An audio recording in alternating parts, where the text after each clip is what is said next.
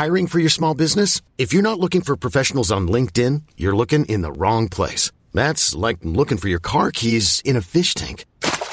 LinkedIn helps you hire professionals you can't find anywhere else, even those who aren't actively searching for a new job but might be open to the perfect role. In a given month, over 70% of LinkedIn users don't even visit other leading job sites. So start looking in the right place. With LinkedIn, you can hire professionals like a professional. Post your free job on linkedin.com slash achieve today.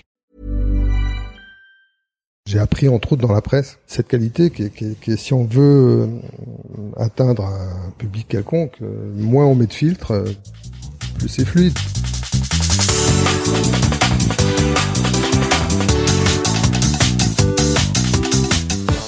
Bonjour à tous et bienvenue sur Sens Créatif, le podcast qui explore les motivations et les stratégies des artistes de l'image. Je m'appelle Jérémy Kleiss, je suis illustrateur à Paris et vous pouvez me suivre sur Instagram at Jérémy Kleiss. Et c'est qui qui soutient les créatifs depuis la nuit des temps? C'est Adobe. Ne faites pas comme si vous ne le saviez pas. Les produits Adobe, on les utilise tous. C'est la référence en termes d'outils et de création digitale. Et je ne sais pas si vous êtes au courant, mais depuis quelques années, Adobe a développé le Creative Cloud. Et oui, dit, tout se dématérialise de nos jours, tu sais. Mais dis-moi, c'est quoi ce bazar-là dont tu nous fais la pub? Eh bien, dis-toi que si tu t'abonnes au Creative Cloud, où que tu sois, tu auras accès à plus d'une vingtaine d'applications et de services pour laisser libre cours à ta créativité. Ah, d'accord, dit, mais pourquoi faire exactement? Si ton truc c'est l'illustration, le graphisme, le design ou encore la photographie, la vidéo, le web, l'UX, la 3D, la réalité augmentée, la typo, les réseaux sociaux, j'en passe et des meilleurs. En vrai, le Creative Cloud a pensé à tout. Ah d'accord, alors laisse tomber tes disquettes mec, les vieux programmes sur CD et tes versions piratées et viens te rendre compte par toi-même de la puissance du machin en téléchargeant la version d'essai sur adobe.com et en t'abonnant au Creative Cloud. Et aujourd'hui, je suis très heureux de vous présenter ma discussion avec Serge Bloch, un illustrateur dont j'admire le travail depuis longtemps et qu'il me tardait d'interviewer pour ce podcast. Serge Bloch, pour sûr, vous connaissez son travail. Peut-être avez-vous grandi avec la série de livres Max et Lily. Peut-être avez-vous croisé le chemin de Sam Sam, le plus petit des grands héros, dont un long métrage est sorti au cinéma l'an dernier. Et si rien de tout cela ne vous dit quelque chose, pour sûr, même sans le savoir, le travail de Serge Bloch, vous l'avez vu. Actif depuis plus de 40 ans, il est l'auteur de nombreux livres jeunesse traduits dans le monde entier. Il a travaillé en tant que directeur artistique chez Bayard. Il publie ses dessins dans la presse nationale et internationale. Il compte notamment des collaborations avec le New York Times, le Boston Globe, le Washington Post, mais aussi des journaux bien de chez nous comme Le Monde, Libération, Le 1, etc. Et comme si tout cela n'était pas suffisant, il a aussi collaboré avec des marques comme Hermès, Petit Bateau, la RATP, la Poste, etc. Sans oublier ses expos aux quatre coins du monde. Bref. Serge dessine depuis longtemps et pour aborder toutes les facettes de sa carrière, ce n'est pas un podcast qu'il aurait fallu enregistrer, mais bien un documentaire. Pour l'heure et dans cet épisode, Serge vous raconte son parcours, comment il a découvert le dessin par hasard, ses débuts en tant qu'illustrateur jeunesse, puis sa période en tant que directeur artistique chez Bayard. Il nous partage ensuite comment il a développé son style, sa vision du dessin de presse pour ensuite nous focaliser sur son travail autour du pavé de 500 pages qu'est le livre La Bible, les récits fondateurs qu'il a créé avec son ami Frédéric Boyer. Et pour finir, il nous partage ses derniers projets d'expo, l'importance qu'il accorde à l'humour ainsi que l'aspect international de sa carrière, notamment son travail avec les Américains. Alors, sans plus tarder, je vous laisse découvrir ma discussion avec Serge Bloch. Bonne écoute. Si c'est bon pour toi, c'est bon pour moi. Allez, allons-y. Parfait. Serge, bienvenue sur Sens Créatif. Salut Jérémy. Salut. Euh, je commence toujours euh, les interviews par euh, la même question, qui est est-ce que tu pourrais te brièvement te présenter et me dire ce qui te motive à sortir du lit le matin? Sortir du lit le matin, Ouais. ça dépend des jours. Hein. Il y a des jours où j'ai du mal. Et... Non, écoute, euh, qu'est-ce que... bah, D'abord, je me présente. Je suis Serge Bloch. Je, je suis dessinateur euh, depuis quelques années. J'ai commencé il y a une petite quarantaine d'années à dessiner. J'ai l'impression que c'était hier encore. Donc ça fait 40 ans que je me lève le matin. Alors c'est vrai que autrefois je me levais un peu plus tard, maintenant je me lève un peu plus tôt.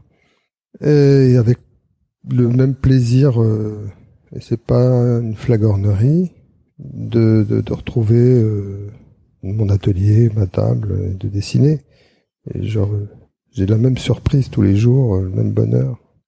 Mais en fait, ce qui me motive le plus le matin pour me lever, c'est le petit café. Oui, bien sûr. Ouais, ouais, ouais.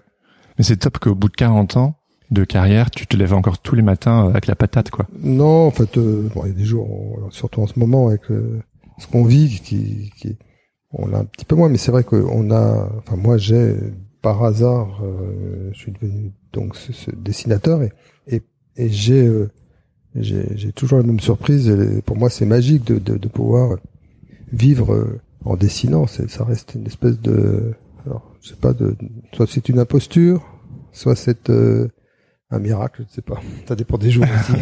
Pourquoi une imposture? Non, parce que je trouve ça. J'ai toujours considéré que c'était pas un vrai métier dessiner, je sais pas. C'est que c'était, c'était plus un. D'abord, c'était un vrai hobby, un vrai passe-temps, un vrai plaisir. Enfin, c'est tout à la fois. C'est plus un. Pour moi, c'est plus une manière de vivre qu'un métier. Ouais. C'est drôle parce que c'est un peu euh, une blague, enfin dans le sens où les gens demandent qu'est-ce que tu fais dans la vie? Je suis illustrateur, dessinateur. Non, mais ton vrai métier, non, mais c'est mmh. c'est vraiment ça. Oui, alors un, truc qu'on te dit souvent quand tu dis euh, je suis dessinateur, là, là, après les gens disent industriel. Ah bon? Oui, oui, ça, ça, ça, arrive encore un petit peu. Ça arrivait beaucoup plus avant parce que maintenant il y a des dessinateurs industriels, doit peut-être moins y en avoir. En tout cas, euh, euh, c'est vrai que le métier de dessinateur, si, si métier c'est, euh, si c'est un métier, en tout cas, il est pas très, il était pas très connu. Maintenant un peu plus. C'est vrai. C'est vrai que ça reste pour moi une chance incroyable de pouvoir, de pouvoir dessiner. Et, et de ne pas avoir besoin d'aller travailler à côté. Ouais, c'est sûr. Parce que je considère pas toujours que ce soit vraiment un travail. Ouais. C'est.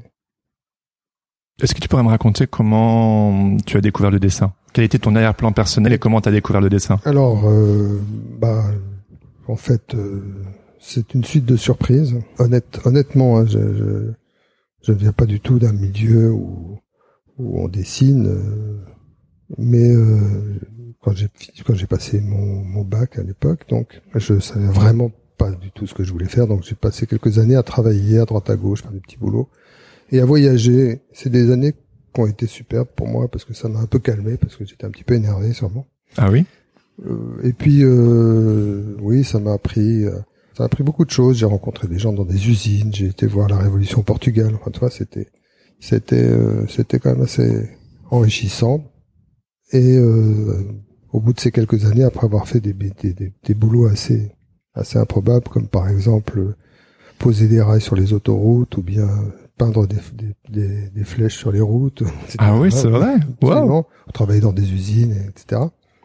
Euh, où j'ai rencontré des gens qui étaient qui étaient intéressants vraiment. Je, je, garde très bons souvenirs, très bonnes rencontres de cette époque-là. J'ai vécu avec des gens euh, vraiment très riches.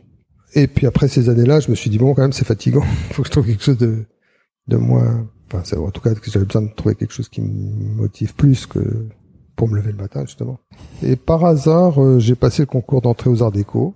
J'étais, j'étais en Alsace parce que je suis alsacien. Attends, mais tu dis par hasard hein. Par hasard presque, oui, parce qu'en fait, je m'étais inscrit à la fac pour euh, voir euh, une couverture sociale plus qu'autre chose. Et je n'avais pas aimé la fac du tout et, et je me suis enfin je sais pas un peu poussé par ma mère quand même qui était une femme euh, qui avait un peu de, un peu de pif et euh, qui, qui, qui, me comprenait sûrement mieux que je ne me comprenais. En tout cas par euh, par hasard presque j'ai passé le concours et j'étais très étonné de le réussir. Je, je, rentre dans cette école des arts déco en ne sachant pas du tout ce qu'on pouvait y faire et c'est là que j'ai découvert qu'il y avait un, un atelier d'illustration Ok. En fait, euh, j'avais vu ça lors, euh, j'avais visité l'école quand j'avais vu les diplômes. J'avais visité donc euh, l'école, j'avais vu tous ces diplômes et je me rappelle avoir vu le diplôme, les diplômes d'illustration et entre autres celui de quelqu'un qui est devenu d'ailleurs un, un, copain qui s'appelle Bernard Quignot mais qui est plasticien maintenant, qui est artiste, Ok. qui fait des trucs chouettes. Et je me rappelle avoir vu un, un éclaté en hyper réaliste d'un sèche-cheveux qui m'avait impressionné. ni lui ni moi, on a fait des choses comme ça, bien sûr. Et du coup, j'ai découvert cet atelier où, et donc ça c'était en 60, euh, ça fait longtemps, ça fait ancien combattant, je vous préviens. T'avais quel âge à ce moment-là? Oui, j'avais 20 ans par là. Ok. Parce que j'ai, j'ai, je m'étais baladé pendant 2-3 ans, donc j'avais une bonne vingtaine d'années, oui. Et en fait, euh, euh, je sais plus ce que je disais. Donc, euh, tu étais impressionné oui, par... j'étais impressionné par ça et j'ai découvert surtout que, bah, que ça, ça, avait l'air d'être un, un, métier. Et pour en revenir aux années, c'était en 78 peut-être? Ok. 76 En 76, pardon. Donc toi, ça fait longtemps. Mais c'était pas euh, l'illustration n'était pas un, un, domaine très connu à l'époque. Il y avait très peu d'endroits où, où, elle était enseignée. Il y avait, je pense, cet atelier à Strasbourg qui avait été créé, d'ailleurs, qui fait que l'école de Strasbourg est une école importante encore aujourd'hui, reconnue en tout cas pour ça, pour l'illustration, qui avait été créée donc par deux professeurs, on, oublie le deuxième souvent, donc Claude Lapointe et Pierre Cuens. Tous les deux avaient, avaient décidé de, de avaient senti qu'il y avait un vrai, un vrai, un vrai marché, un vrai, une vraie discipline en tout cas. J'ai découvert donc l'illustration à ce moment-là. Et en fait, tu l'as découvert au moment où tu t'es, où t'as commencé à étudier, oui, en fait. J'étais, oui, exactement. Je savais même pas qu'on, j'avais même pas imaginé qu'on pouvait, euh, euh qu'il y avait des gens qui, qui, travaillaient comme ça, qui faisaient des livres, qui dessinaient. Bien sûr, j'avais eu des livres dessinés, euh, illustrés, de la bande dessinée comme Astérix et ouais, ou mm-hmm. des, des, des, albums pour la jeunesse. Il y en avait beaucoup moins de toute façon.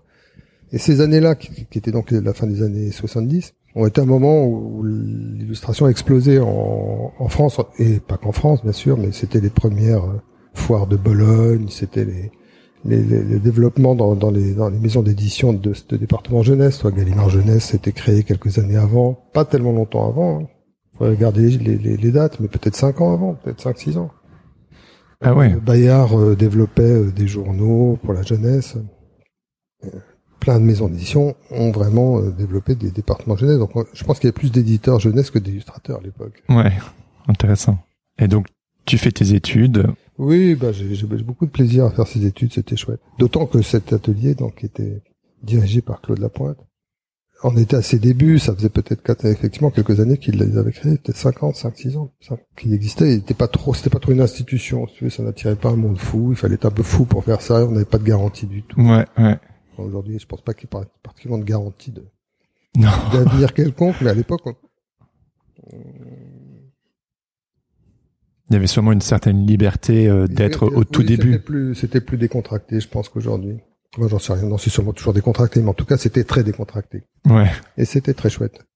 Et j'ai passé des années vraiment très heureuses. J'ai, j'ai appris plein de choses. Après, bon, j'ai dû les apprendre ce que j'ai appris, mais comme toujours, l'école, on apprend et après on apprend le reste. on a appris. Enfin bon, tout ça, c'est ça, c'est des apprentissages. Ça. T'as dû désapprendre quoi? Bon, En fait, euh, non. Enfin, je pense que j'ai appris beaucoup de choses dans cette. Ça, c'était ma première grande expérience sur l'illustration, cette école, bien sûr. Ça m'a permis de commencer à travailler, surtout en sortant. Même déjà quand j'étais étudiant, j'ai commencé à bosser. Le premier boulot, je devais être en deuxième année d'atelier, toi. Ah oui. Oui, oui. Puis j'ai, en plus, j'ai bossé quasiment à presque à plein temps quand j'étais étudiant euh, ou à mi-temps. Je, sais pas, en tout cas, ça a été ça a été euh, très très rapide comme démarrage. C'était, quand je te disais, l'époque était très très très ouverte. Et euh, quel était ton état d'esprit quand tu es sorti de l'école et que tu devais te lancer sur le marché du travail? Bah en fait, euh, quand je suis sorti de cette école, j'ai j'ai travaillé avec un de mes plus anciens copains qui s'appelle Philippe Delangle et on avait créé, assez rapidement d'ailleurs, une petite agence de communication. Ah ouais. Parce qu'en fait, ça, ça, tous les, tous les, depuis toujours, ce qui m'intéresse dans le dessin, c'est de pouvoir me promener dans tous les genres, pas de rester. Euh, j'admire les gens qui ont un style et qui, qui s'y attachent et qui, et qui font par exemple, je sais pas, on parle de Sampé, il a fait du dessin de presse toute sa vie, il a fait quasiment que ça. Hein, il en a fait des, des, des livres de l'édition, mais, mais il a, il a un, un, domaine très très circonscrit, très homogène en tout cas, et très riche, hein, mais il a creusé ce sillon euh, comme un comme un maître. Mais mais moi, ce qui m'a intéressé dans le dessin, c'est de pouvoir me balader entre la communication, la presse et même d'autres d'autres endroits.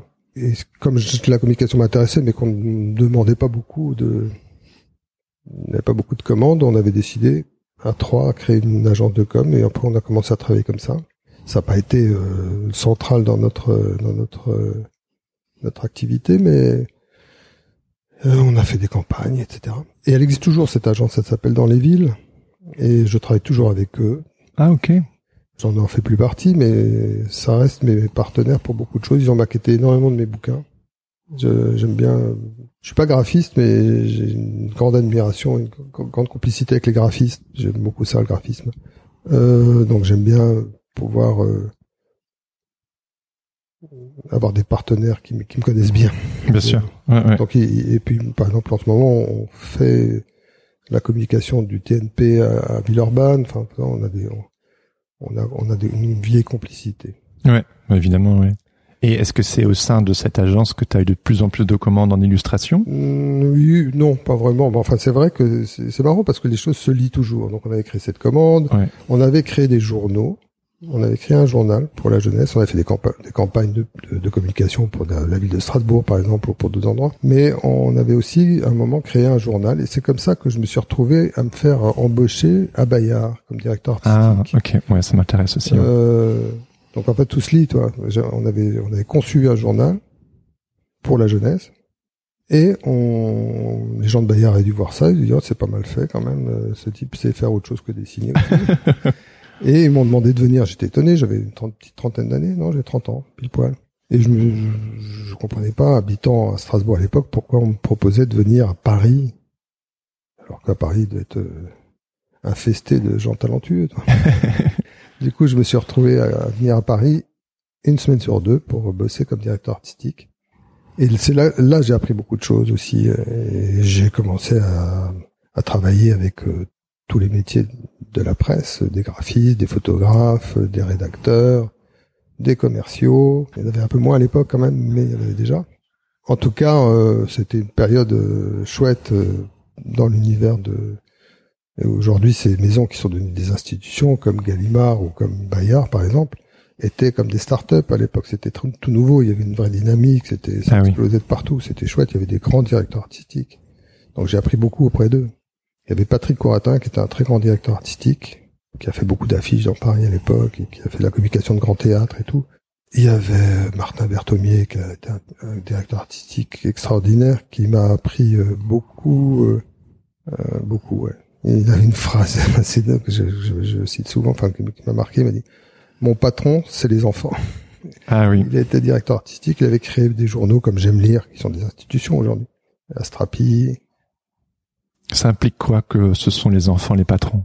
Bah parce qu'en fait, euh, dans, dans- dans- sous les pressions de tout le monde, euh, on oublie souvent, ou du marché, ou de n'importe quoi, on oublie souvent que le vrai but, c'est quand même de, de parler ou d'amuser ou d'apprendre euh, aux enfants. Enfin, quand on fait de la- l'époque, on s'occupait de communication pour la jeunesse, puisqu'on était dans, des- dans des journaux pour enfants. Oui. Et Martin est un type qui, qui avait un vrai regard euh, sur les enfants. euh, a une grande complicité. Des fois, on se noie dans des trucs de style, de, Oui. des délires d'auteur et tout ça. Et lui avait une grande force et une grande simplicité. Et il, avait, c'est un grand communicant. Ouais. Il m'a appris des trucs assez marrants. Il m'a dit, mais regarde combien de fois il y a marqué Coca-Cola sur une canette de Coca-Cola. il m'a appris des trucs de, de base comme ça. Si tu veux faire un logo, une couleur. Si tu n'arrives pas avec une couleur, t'en mets deux. Ouais. Enfin, tu, il, il allait à l'essentiel. Et c'est, vrai que c'est, c'est, c'est, c'est une, c'est une vraie euh, force. On voit ça dans ton travail aussi. Tu vas à l'essentiel. Euh, ben, en tout cas, euh, j'ai appris entre autres dans la presse et dans ces années-là cette qualité qui est, qui est- qui est, si on veut euh, atteindre un public quelconque, euh, moins on met de filtres, plus c'est fluide, plus on peut les, on- si on veut parler à des enfants ou à des adultes, si on les noie sous des effets de style, etc., ou sous, sous des discours complexes, ben on n'arrive pas, on n'arrive pas à les toucher. Alors que si on est, si on arrive à être simple et ça n'empêche rien euh, pour ce qui est de la, de l'émotion ou de l'intelligence ou de, ou de l'humour ou des, enfin, des choses dont on parlera qui sont importantes peut-être. Mais, Ouais. mais euh, sur être simple, euh, si on est simple, on est efficace. hein. Ouais. Je ne suis plus, plus d'accord. Ouais. Mais c'est pas facile. Hein. de presse, on- on- les- quand j'ai bossé aux États-Unis, ils, bon, ils ont leur, leur, leur, leur slogan "Less is more", tu vois. Ouais. ouais. Ça, c'est en presse, on, on- que ce soit pour la jeunesse ou pour euh, pour des journaux adultes, euh, des journaux de la, Mais c'est pas simple. Less is more. On a toujours envie de tout Bah, complexifier. En fait, c'est, ça a été pour moi parce que j'étais comme plein d'étudiants euh, assez besogneux. C'est rassurant. La première étape, je pense, quand on apprend à dessiner, euh, on se rassure en travaillant beaucoup et en, Ouais. en, en, en faisant- en en mettant des couches. Hein. Et j'étais, j'étais assez, assez bon pour en rajouter. Ouais. Euh, J'ai beaucoup de plaisir. Mais c'est, c'est- je pense que c'est une première. euh, Enfin, en tout cas, moi, ça, tout ce que je vais dire là, de toute façon, ça ne concerne que moi, hein, parce que j'ai pas de, de recette hein, Ouais. ou, ou de leçons. Mais en tout cas, moi, ça a été ma première euh, période, on va dire ça comme ça. C'était assez besogneux. C'était rassurant et, et c'était apprécié, mais, mais assez vite, euh, on se fatigue à être besogneux. Donc, euh, petit à petit, j'ai essayé d'enlever tout ce qui était, tout ce qui était euh, par flemme. Ouais. La, la- la- la flemme, c'est une qualité. et aussi par par envie de d'efficacité. De, et ça a marché. Euh, ça a été un petit suite de petites euh, petites bagarres, mais c'est assez miraculeux parce que moins on en fait, mieux c'est souvent. Bah c'est comme euh, quand on apprend un instrument, on a besoin de connaître les gammes, le solfège, et puis après euh, on s'en on s'en libère quoi. Oui, en musique, je, je serai encore moins bon pour, pour vous donner des conseils, mais parce que j'ai aucune pratique musicale, mais en tout cas dans le dessin, j'ai souvent remarqué, euh, même les, rares années où j'ai enseigné, j'ai un souvenir comme ça, j'avais une, étudiante euh, taïwanaise qui était là et qui dessinait superbement bien, mais qui faisait des trucs qui étaient hyper euh, hyper posés. Enfin, les asiatiques souvent sont sont, sont des, virtuoses. en tout cas, elle était jeune, mais elle me montrait ses esquisses. Je lui dis mais arrête là, c'est bon, l'esquisse c'est un définitif. Ah oui. et j'ai vu un grand blanc dans, dans son regard. Mais j'ai reçu euh, des mails par la suite où elle me dit mais ce jour-là vous m'avez euh, complètement euh, ouvert une fenêtre. C'était génial parce qu'en fait c'est ça qui est génial quand t'enseignes, c'est des petits moments hein, où tu peux aider quelqu'un et ça c'était super. Et en fait j'avais appris ça quand même beaucoup en dessinant pour la presse. Moi la découverte de ton travail m'a fait exactement cet effet. Je pense j'ai découvert ton travail en en 2015 peut-être. J'ai pas grandi avec euh, Max et Lily. Euh... Bon ça c'est pas grave. Mais euh, j'ai découvert ton travail à travers la communication. Je pense c'était pour un théâtre. Et puis j'ai vu des, tes affiches. Et moi je crois qu'à l'époque j'étais encore dans cette, je suis encore dans cette déconstruction malgré tout, dans ce côté besogneux. Et puis il y avait, il y avait toujours, je pense quand on fait ce type de métier, une recherche de liberté. Et puis je découvre ton travail. Et puis je l'approfondis. Et j'étais ça m'a explosé le cerveau parce que il y avait une telle liberté dans ton trait que j'ai trouvé ça. Euh... Voilà, je, me reconnais dans, dans ton étudiante. Ouais. En fait, euh, il y a des gens qui ont cette liberté tout de suite. Je sais pas. Il y a sûrement des gens qui ont. Il y a, plein. De, il y a plein. Il y a autant de gens, de genre que de gens, je pense. Enfin, dans, dans, le dessin. Mais euh, c'est vrai que c'est rassurant de, de, de d'être méthodique et laborieux au début, en tout cas pour moi. Ça et petit à petit et petit à petit, je me suis bagarré pour pour l'éliminer tout ça. Et tu parles de bagarrer. Tu peux me parler de cette bagarre de, bah, en fait, de euh, déconstruire euh, bah, Il faut, je pense qu'il faut, on se pose tous quand on commence, parce que j'essaie de me rappeler, comme ça fait quand même quelques années, la, la, question du style. On se pose ah, quel style, fameuse question, comme style, etc. etc. Ouais. Et en fait, ce que on découvre, c'est que le jour où on se la pose plus, c'est qu'on a trouvé que ça n'a pas de sens. Peut-être, ou on a trouvé son style, j'en sais rien. En tout cas, moi, je me la suis posée, bien sûr. J'ai éliminé euh, des choses que je trouvais trop laborieuses en, cherchant, en cherchant d'autres trucs, enfin, d'autres, d'autres, d'autres, d'autres, d'autres manières de faire. Mais euh, c'est beaucoup en travaillant pour la presse à cause d'un souci d'efficacité ouais, de, de, de, de, timing, quand on t'appelle le matin et qu'il faut que tu donnes ton dessin l'après-midi, ça c'est déjà une des raisons, c'est donc le, le, le, temps. Mais la deuxième raison, c'est que je trouvais ces pages de journaux, euh, moi j'adore le papier journal, les quotidiens. Je trouve que le, travail dans les quotidiens, euh, c'est peut-être l'endroit le plus beau pour la presse, mais c'est tellement plein de bazar euh, quand on fait surtout des tabloïds américains et si tu fais un petit dessin tout simple au milieu, il se voit beaucoup plus que si tu fais quelque chose de très ah, laborieux, etc. Et ça, je l'ai toujours pensé, je l'avais découvert en voyant, par exemple, Topor avait fait des dessins de presse, des linogravures dans le monde et tout ça. Enfin, c'était, c'était, magnifique. Ça, si tu veux, c'est, c'est, c'est aussi un souci d'efficacité. Ouais. Euh, souvent d'abord t'es en noir et blanc, donc euh, je n'aime pas l'illustration de presse, tu vois. Je trouve que il y a malheureusement ou heureusement, j'en sais rien. En tout cas, je, n'aime pas trop les gens. Beaucoup de choses qui sont assez esthétiques et qui racontent un peu, mais pas trop. Et malheureusement, on est de moins en moins dans un monde où on peut raconter. Tu vois, il y a eu des gros débats là. Il y a eu effectivement, le, le, New York Times a été traversé par cette crise sur le, le cartoon là, avec ce dessin qui était peut-être maladroit, mais une maladresse n'empêche pas un genre. Tu vois, c'est pas parce que tu fais une tâche que tu vas abandonner le dessin, toi. Bien sûr. Euh, ils ont décidé, parce qu'il y avait une caricature un peu douteuse de, de Netanyahou et de Trump, je sais pas quoi, où, Netanyahou était considéré comme le chien de Trump, ou je sais pas quoi. Bref, ils ont décidé de moins faire de cartoon dans cette, moins de faire de dessins de presse. Et quand un, organe de presse ne fait plus de dessin de presse, ça n'a pas de sens. Ouais, c'est sûr. Enfin, c'est intéressant le dessin de presse. De toute façon, c'est un, un vrai débat et c'est une vraie, par exemple, même euh, Charlie, compagnie. Ah bah oui, on est en plein dedans là avec l'actualité. Oui, on est en plein dedans, mais je me suis jamais, j'étais un énorme admirateur de Charlie Hebdo ou de Harakiri quand j'étais gamin. Ouais. Mais j'ai jamais tellement aimé le Charlie qui, qui était devenu après, toi. Enfin, pour plein de raisons. J'aimais pas tellement leur humour. Je la provocation était devenue un peu gratuite, toi, dans un monde où où tout est provo, enfin, toi, où on fait commerce de tout, de provocation et de Oui. reste. Ça avait plus tellement de sens pour moi de. Pour autant, euh, je, je- quand, quand euh, Charlie Hebdo se faisait interdire à l'époque, censuré par, je sais plus, ça s'appelait Harakiri ou Charlie, je sais plus, par euh, le gouvernement. Ah oui?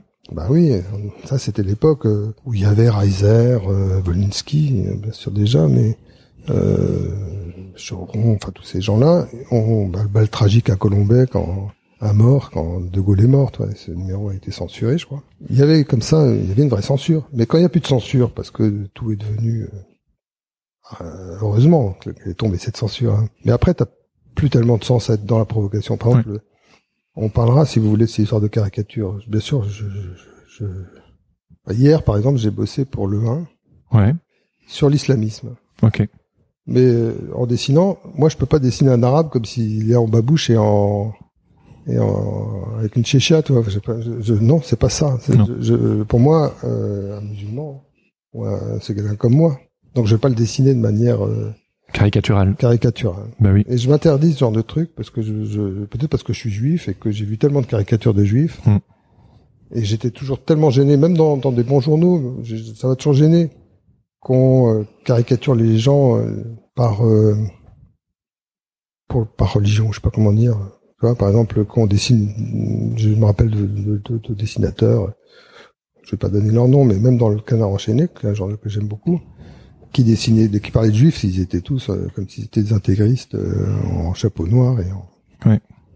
Ça me ça me gênait parce que je me sentais pas pas reconnu. Tu vois, pour moi, c'est la même chose. Donc j'ai fait mes dessins pour le 1 en essayant d'être euh, un peu drôle et euh, en tout cas de mettre du sens, mais, mais surtout pas caricatural. Ouais. Et c'est- ces représentations des autres me gênent moi, parce que les autres c'est moi. Bah oui. Donc je me suis jamais trop reconnu dans cette dans cette euh, si après qui, se caricature, qui caricature le pouvoir, notre pouvoir à nous, euh, le pouvoir en général, mais pas les genres, euh, Oui, non. pas les gens par euh, manière, euh, comment dirais-je, euh, cliché quoi. Ouais. Ça me ça, me- ça me plaît pas. Non. Et la provocation aujourd'hui par rapport à l'interdit, qui existe beaucoup moins. euh, après c'est vrai que c'est c'est c'est affreux ces histoires de c'est monstrueux tout ça bien sûr ça n'empêcherait, ça n'empêche pas euh, l'écœurement et, et qu'il faille se battre contre la bêtise euh, de tout ça, hein, la folie. Et je serais, je fais mes dessins avec euh, conviction et sans me censurer pour autant. Mais je ne veux pas rentrer dans ce genre de, de représentation. J'aurais jamais fait les caricatures de, de Mahomet, pas parce que je suis particulièrement respectueux de la des religions quelle qu'elle soit. Ouais. La religion m'intéresse pas beaucoup, même si j'ai fait euh, Oui, oui, on va en Bible. parler.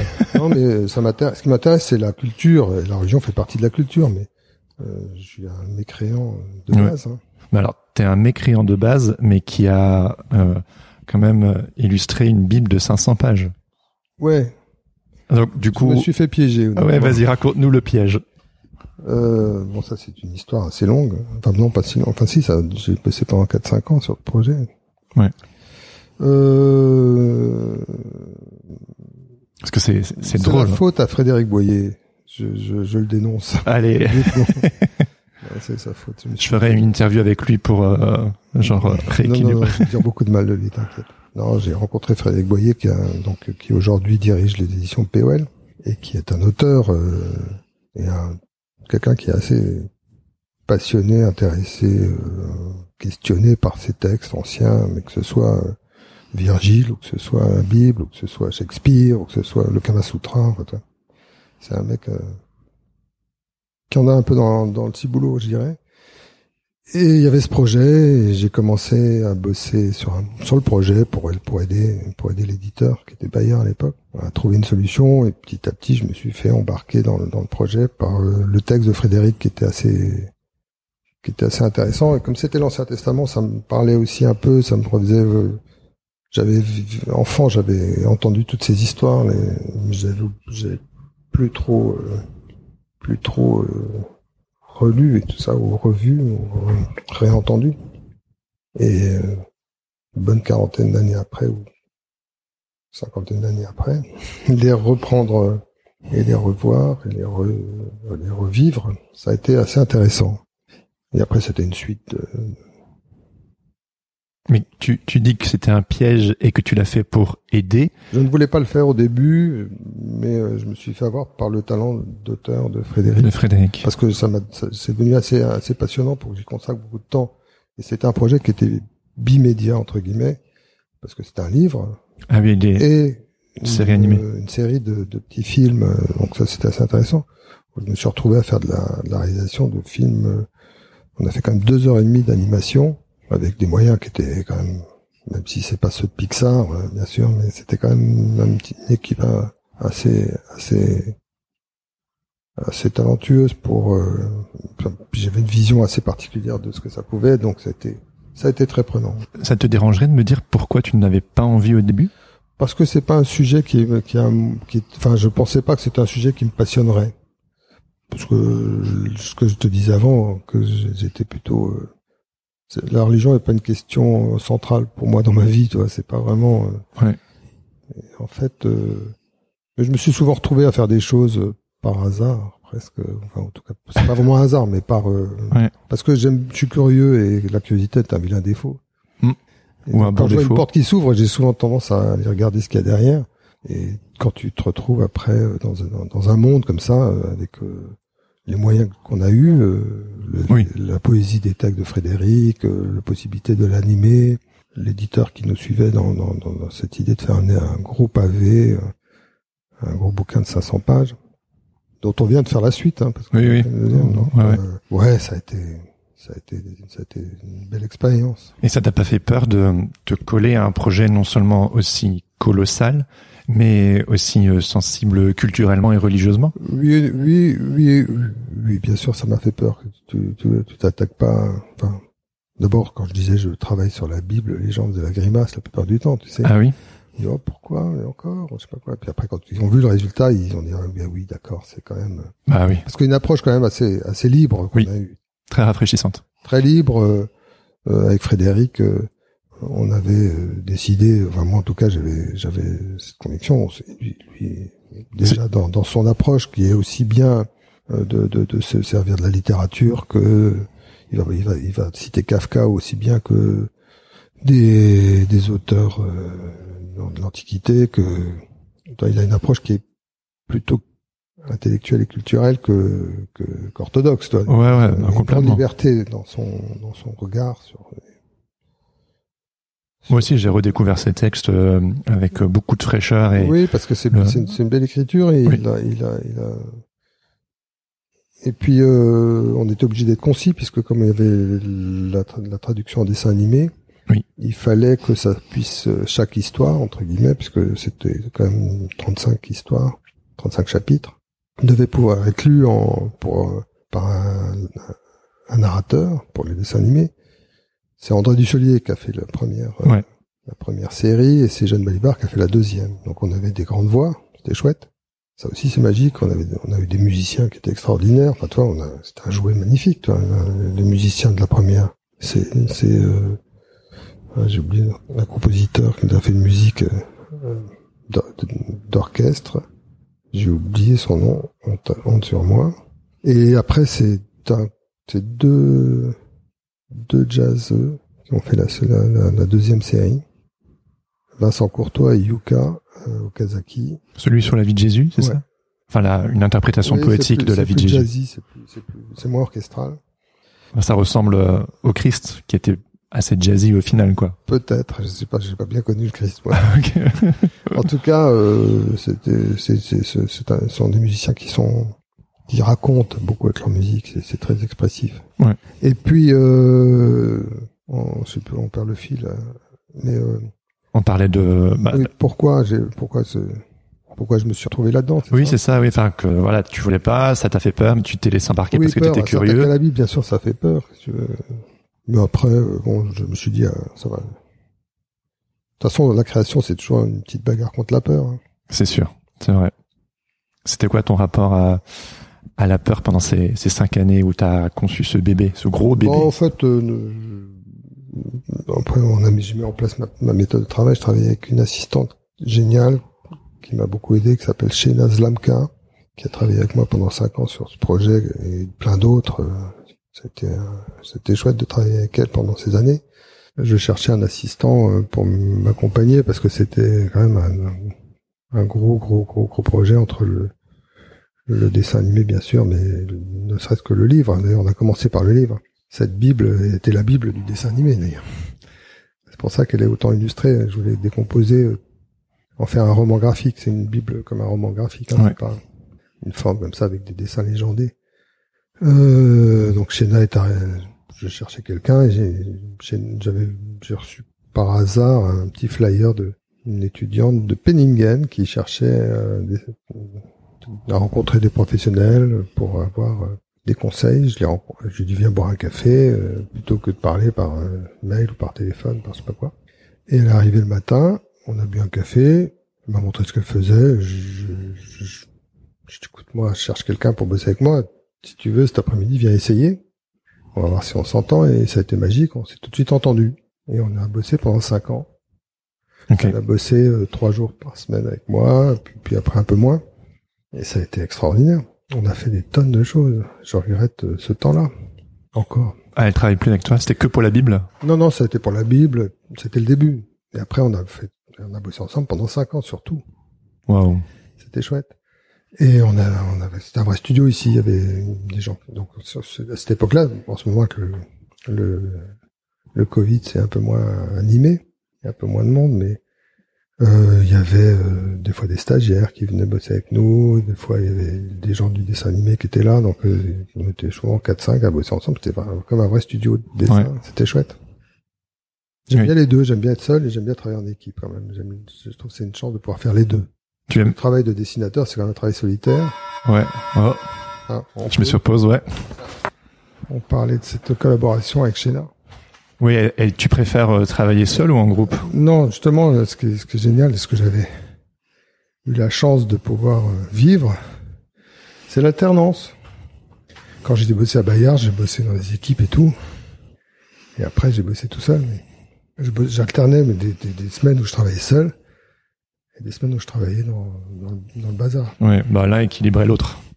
Et c'est vrai qu'on c'est une image souvent de l'illustrateur qui est une sorte d'ours au fin fond de sa caverne, qui se sociabilise pas trop. Non, mais comme je te racontais au début de notre discussion, j'avais déjà eu cette expérience de, de, de créer une petite agence et tout. Ouais. J'aime bien travailler avec des gens. Je suis pas, un- je suis pas un total fétichiste de mon travail en fait. Ouais, je suis pas un, ama- un amoureux de. Je suis pas. J'aime les deux. Et donc, euh, ça t'a fait quoi ces cinq années à travailler avec ces textes? Ça t'a fait quoi donc bon, j'ai a- pas travaillé pendant cinq ans que là-dessus. hein. Ah oui. Oui, c'est vrai. Ouais. J'ai, j'ai, j'ai- qu'est-ce que ça m'a fait? Oui, oui, c'est marrant parce que l'autre jour, j'ai, je répondais à une interview pour un journal et puis quelqu'un voulait absolument que ça m'élevait spirituellement. Pas particulièrement. Ah oui, ouais. Non, non, ça m'a pas donné. une- Non, ça, ça, ça a été une belle expérience, de plaisir, de liberté aussi, parce que finalement, c'est une grande contrainte, mais il y a de la liberté dedans.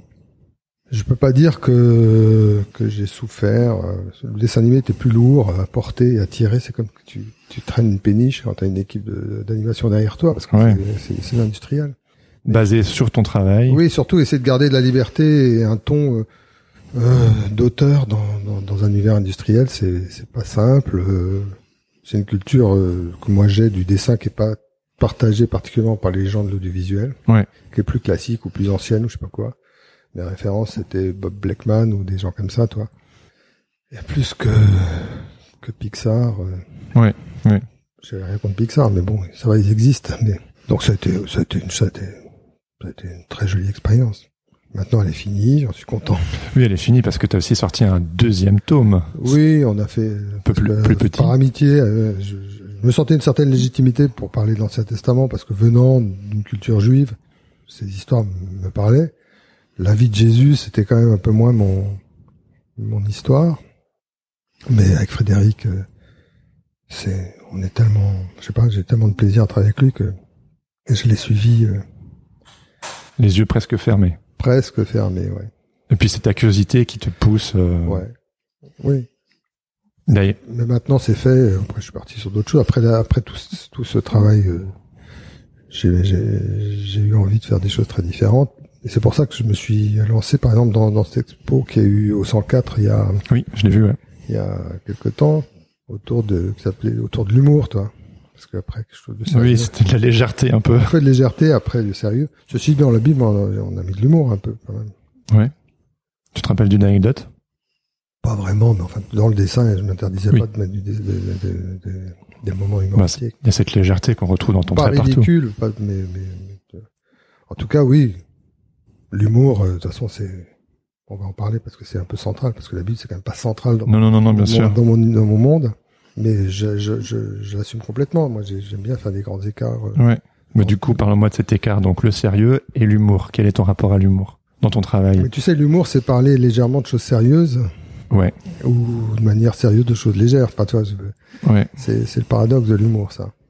Euh, on peut parler de choses graves avec légèreté. Enfin, c'est c'est c'est un, c'est un peu un- une politesse qu'on fait à, la- à l'horreur, hein, l'humour. Enfin, Ouais. c'est c'est c'est c'est quelque chose de, de fondamental, toi, pour pour arriver à, à vivre dans dans notre monde hein, où que ce soit. Donc euh, ça m'a toujours intéressé, et c'est toujours intrigué. J'ai essayé d'en faire.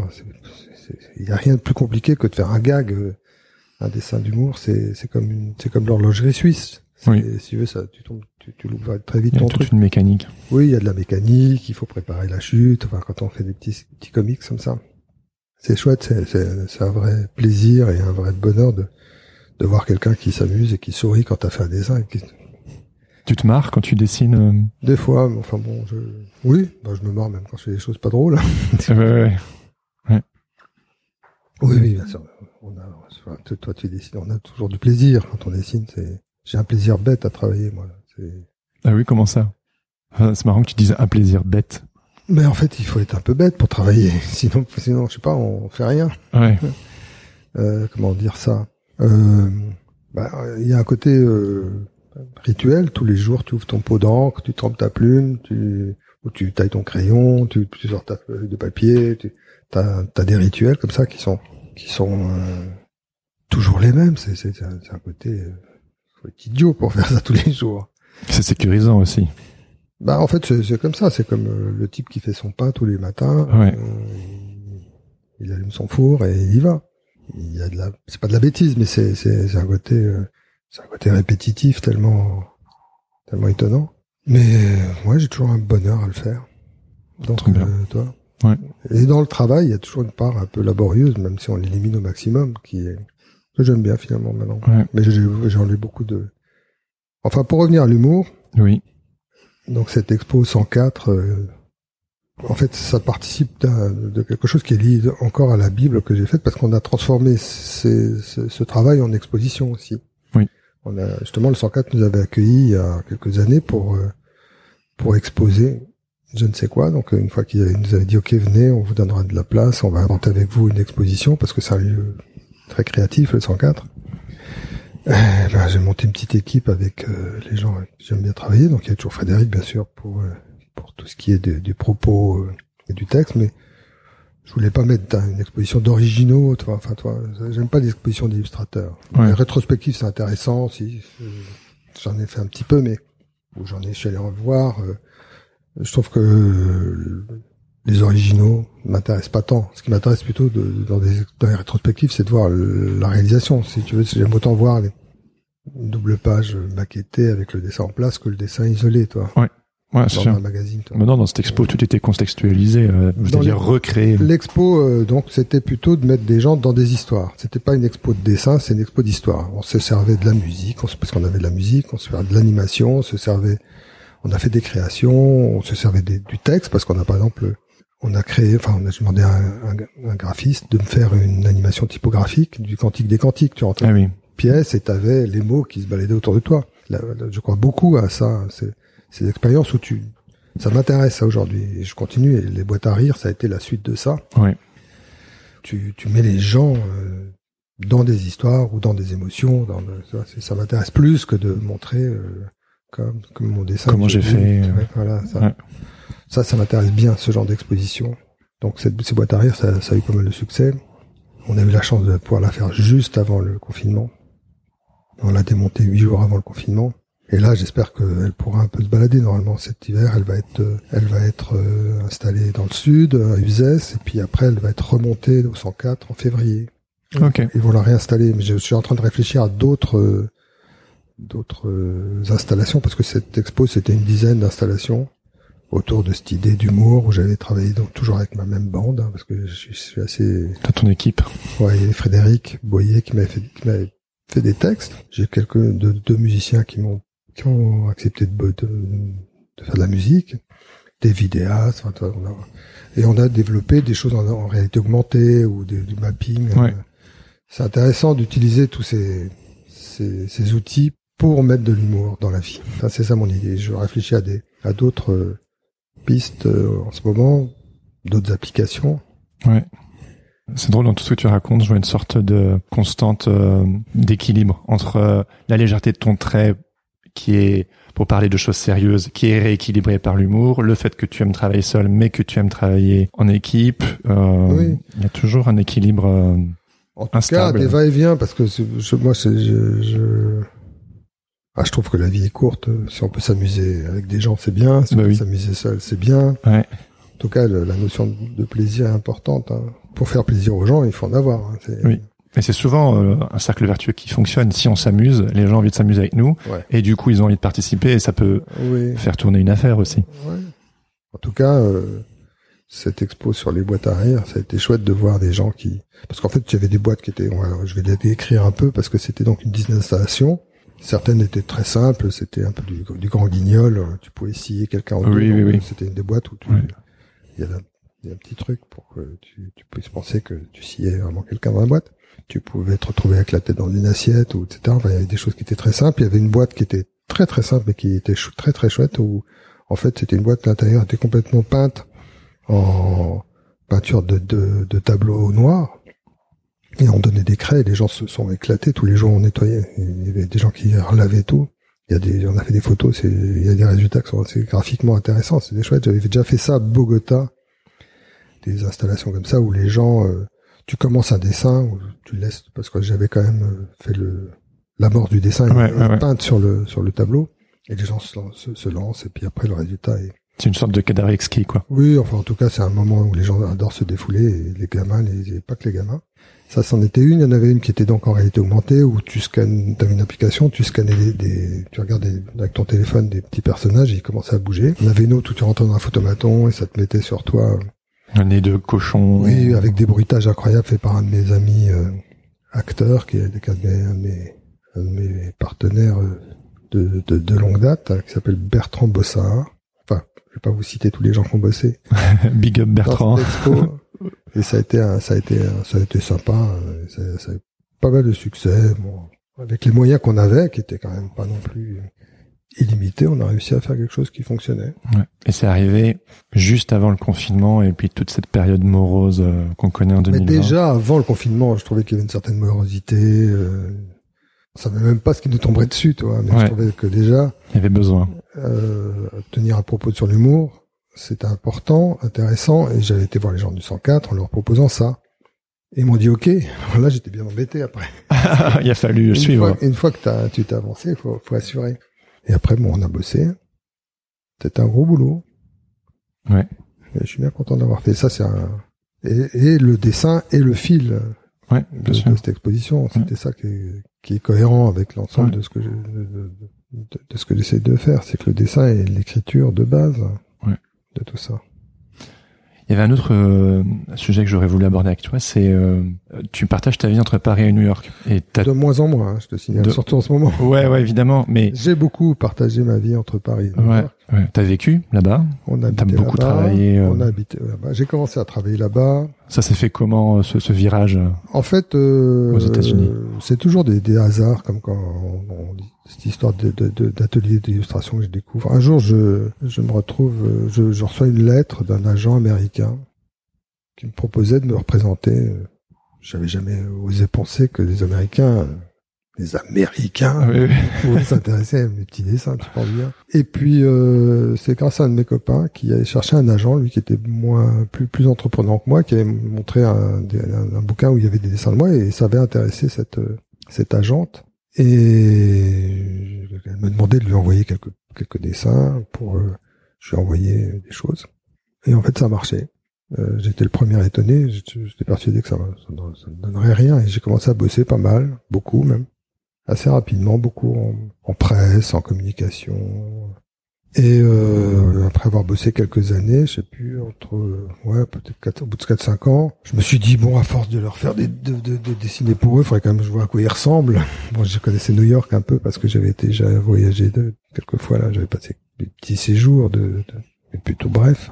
Et alors là, on s'est décidé avec Mireille euh, Vautier, qui est ma femme et qui est une grande artiste aussi. Elle. Euh, D'aller vivre là-bas. D'aller vivre là-bas. Donc en fait, on a pris euh, nos enfants sous le bras, qui étaient encore euh, pré-ados, donc euh, c'était c'était le moment.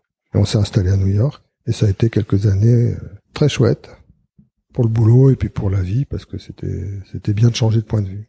Ouais. Ça, c'était intéressant. Et c'est- c'est- j'ai découvert la ville un peu plus en profondeur parce que j'y habitais quand même quelques années complètement. Donc euh, aussi bien, je sais pas moi, les enfin, tout, les tempêtes de neige que que les expos, que les les soirées aux urgences, parce que enfin toi, tu vois, la, la vie d'une ville quoi. Ouais, ouais, ouais. Quand T'as vécu à l'américaine. Une nuit aux urgences euh, à New York, c'est drôle. T'as les portoricaines qui sont éclatées les, les pieds en dansant sur des tessons de bouteilles euh, dans les boîtes de nuit. T'as le, le rabbin qui fait une crise cardiaque qui, qui arrive. euh, T'as une volée de, de Streimel et de caftan. T'as le, le, le mec, euh, le black qui s'est tapé, qui s'est fait mal en, en bossant, qui s'est Ouais. blessé. Enfin, t'as t'as toute la vie de New York. C'est, c'est, un spectacle. Et j'ai beaucoup aimé cette ville. Après, on, on est revenu en France, euh, mais on a gardé euh, la nostalgie. On est retourné, en fait, à mi-temps. Enfin, en tout cas, à temps partiel. On a, on a gardé un lieu pour euh, travailler là-bas.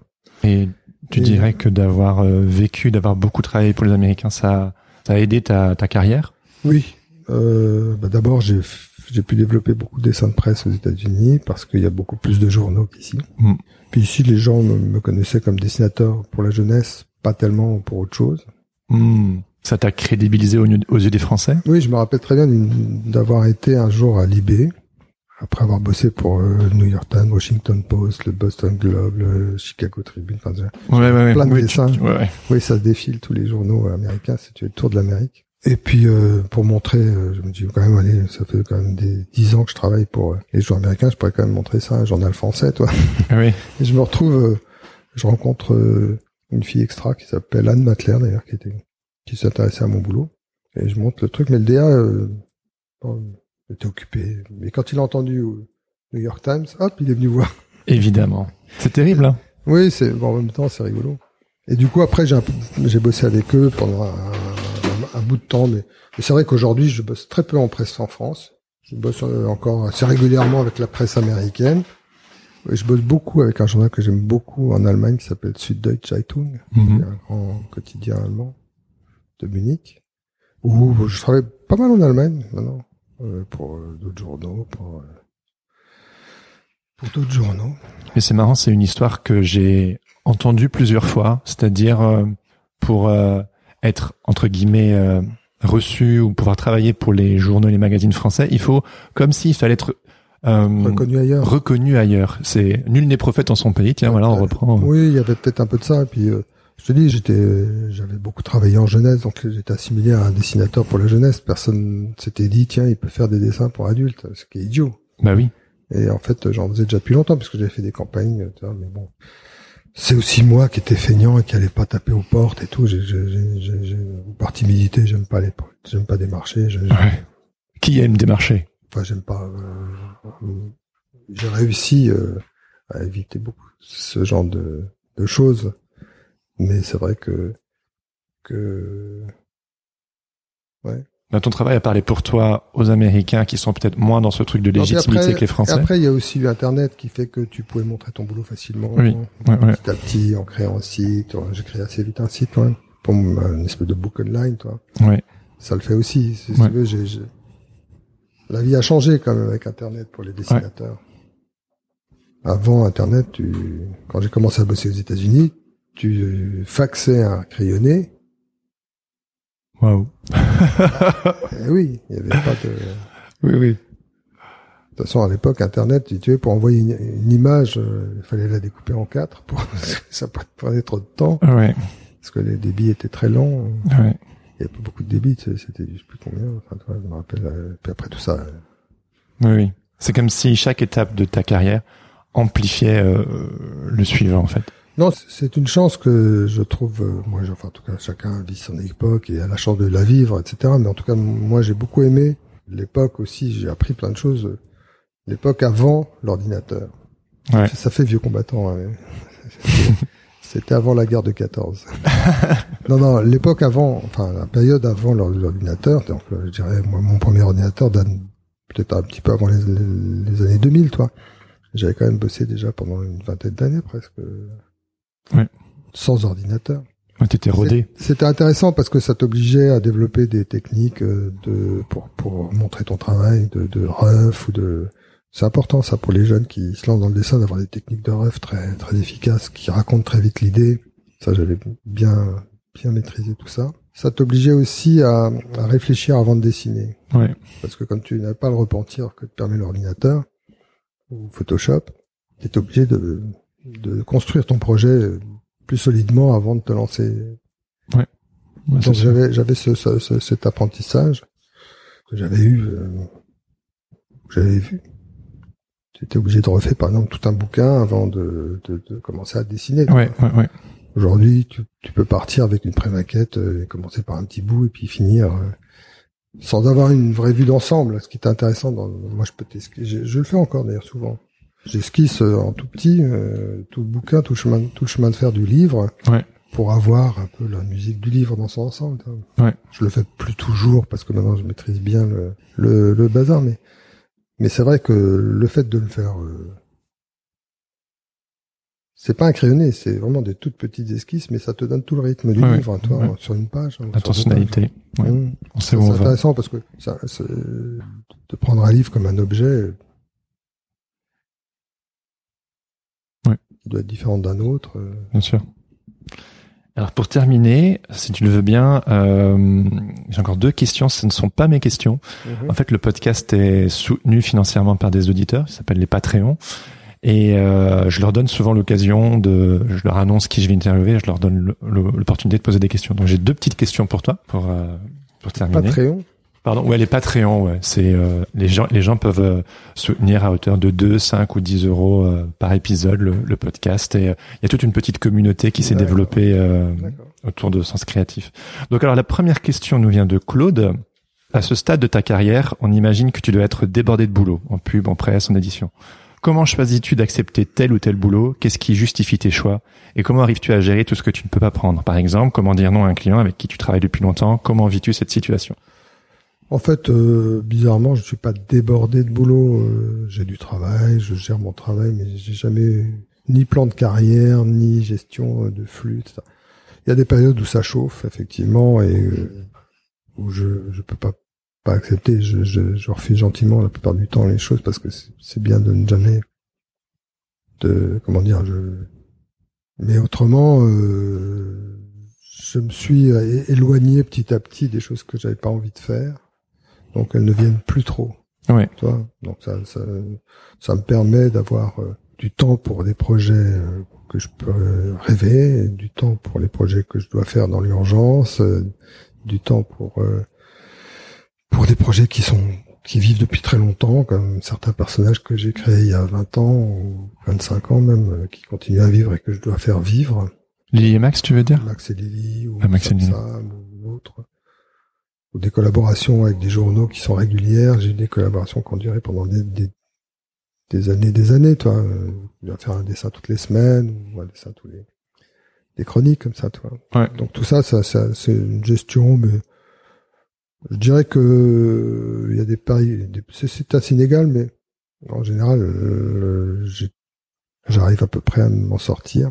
Ah, Ça t'occupe suffisamment. Oh oui, euh, oui, oui, oui, j'aimerais bien des fois être un peu moins occupé, mais c'est un peu comme une drogue le travail, tu sais. c'est- Mm, mm, mm. Mais euh, non, ça va. je- A priori, tu arrives à t'en libérer de cette drogue. C'est Oui, tu... oui, je- Est-ce que, enfin, y a- Après, je, je, je- ces dernières années, j'ai fait beaucoup plus de ce qu'on se disait avant. J'ai fait beaucoup d'installations Ouais. et d'événements. Avec le Covid, euh, tout ça est un peu suspendu, c'est vrai, parce que après avoir fait du livre, de l'édition, euh, de la presse, du dessin animé, etc., je me suis quand même amusé à mettre ce dessin dans, dans des dans des lieux parce que je trouvais que c'était une nouvelle manière de de dessiner, Ouais. un nouvel endroit pour dessiner.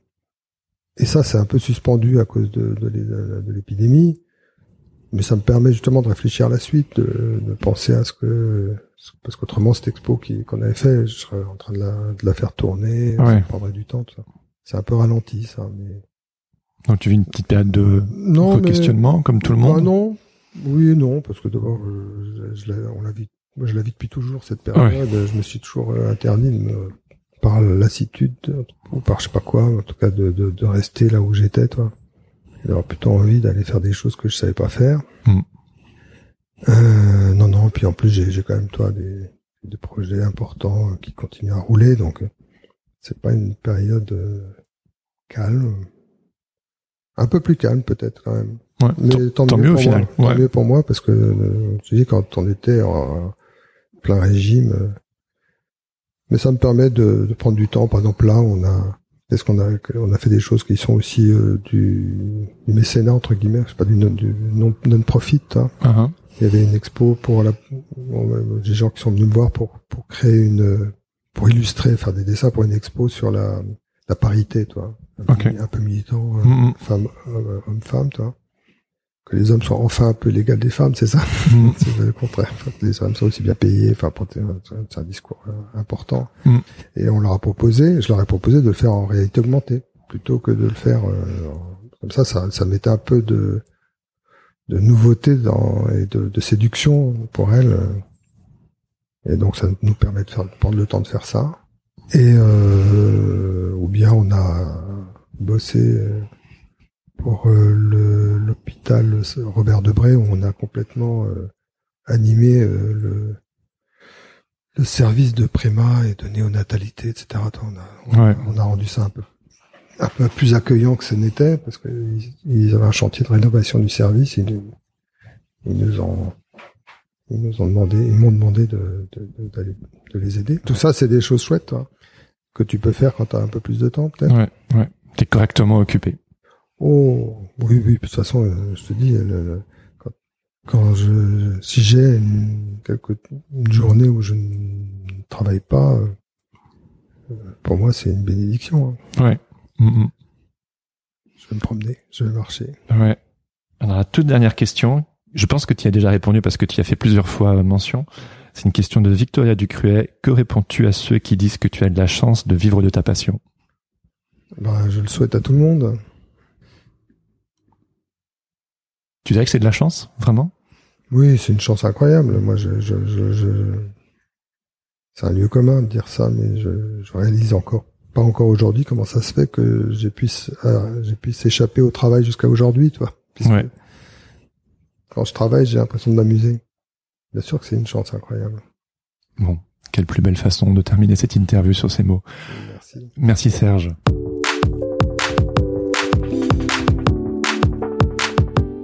C'était ma discussion avec Serge Bloch. Un grand merci à lui pour son temps. J'ai beaucoup apprécié ce petit moment. Si cet épisode vous a plu, n'hésitez pas à suivre le travail de Serge sur les réseaux sociaux, à partager cet épisode avec vos amis, à me laisser quelques étoiles, 5 de préférence, ainsi qu'un commentaire sur Apple Podcast.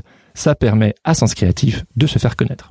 Et pour être sûr de ne plus jamais louper un épisode de Sens Créatif, abonnez-vous qu'il disait, abonnez-vous sur vos applications de podcast, suivez-moi sur les réseaux sociaux, j'en profite d'ailleurs pour préciser que le podcast a aussi un compte Instagram qui lui est entièrement dédié. Je dis ça, je dis rien. Et si vous le voulez, vous pouvez aussi rejoindre la newsletter, c'est là que je partage des petites réflexions, des anecdotes, ainsi que des vidéos inspirationnelles de la soupe existentielle, des coups de cœur et les trucs rigolos. Pour vous inscrire, rien de plus simple, rendez-vous sur senscreative.fr, le tout nouveau site entièrement consacré au podcast. Vous retrouverez le lien en haut à gauche ou dans les notes de cet épisode. Mais ça, je le dis à chaque fois. Mais ça commence à bien faire. Bref. Bonjour, je m'appelle Charlotte Mola. Je suis illustratrice et je soutiens financièrement Jérémy sur Patreon. Parce que c'est trop bien. Avec Patreon, j'ai accès à un tout nouveau monde. Les participations débutent à 2 euros par épisode et cela vous donne accès à bien des secrets. Pour en savoir plus, rendez-vous sur patreon.com slash sens créatif podcast. Avec Sens Créatif, rejoignez également la communauté bienveillante de créatifs sur la plateforme gratuite et ouverte à tous, Discord. Pour rejoindre le Patreon ou le Discord, retrouvez les liens dans les notes. Allez, on termine encore et toujours en remerciant Adrien Guy pour l'habillage sonore de ce podcast. Allez jeter un œil sur ses réseaux sociaux at Adrien Guy Musique ou écouter ses morceaux sur sa page SoundCloud. Sur ce, je vous donne rendez-vous dans deux semaines pour un nouvel épisode. En attendant, bonne semaine à tous et surtout, restez créatifs. Ciao ciao. Euh, je sais pas. On peut s'arrêter deux minutes si tu qui, veux. ouais, Parce qu'il va partir, lui. Il est en train de livrer quelque chose. ouais. Allez. Even on a budget, quality is non-negotiable. That's why Quince is the place to score high-end essentials at 50 to 80% less than similar brands. Get your hands on buttery soft cashmere sweaters from just 60 bucks, Italian leather jackets, and so much more. And the best part about Quince, they exclusively partner with factories committed to safe, ethical, and responsible manufacturing. Elevate your style without the elevated price tag with Quince. Go to quince.com slash upgrade for free shipping and 365-day returns.